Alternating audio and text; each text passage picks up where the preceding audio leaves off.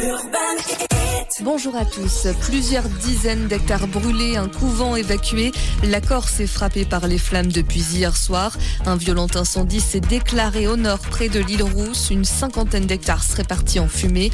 Environ 200 pompiers étaient mobilisés cette nuit pour lutter contre les flammes. Déjà hier, plusieurs incendies ont été recensés dans le sud du pays, à Cagnes-sur-Mer, près de Nice et à Argelès-sur-Mer, dans les Pyrénées-Orientales. Les Bouches-du-Rhône, le Vaucluse et le Var sont toujours en alerte orange au feu de forêt ce mercredi.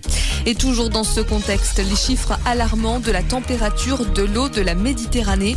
Elle a connu son plus haut niveau journalier ce lundi avec une température médiane de 28,7 degrés à la surface de l'eau. C'est ce qu'ont annoncé les chercheurs de l'Institut des sciences de la mer de Barcelone. Ils ont obtenu ces chiffres grâce aux données satellites de l'Observatoire européen Copernicus. Le précédent record daté du mois d'août 2003. Nouvelle investigation menée au Pour tenter de retrouver le petit Émile.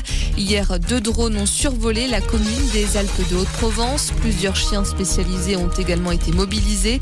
Les recherches se concentrent sur la même zone qui a déjà fait l'objet de recherches par les gendarmes au début de l'affaire.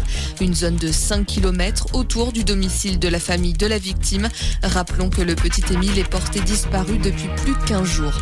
En 2022, les trains et les avions davantage en retard en France. Il s'agirait de l'une des pires années de la dernière décennie pour les transports et leur ponctualité. Un constat dressé par l'autorité de la qualité de service dans les transports.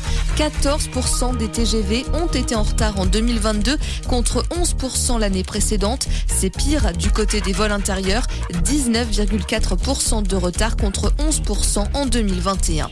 En sport, le Tour de France Femmes se poursuit. Hier, c'est la néerlandaise Lorena Wiebes qui s'est imposée à Montignac-Lascaux. Quatrième étape aujourd'hui entre Cahors et Rodez. Belle journée à tous.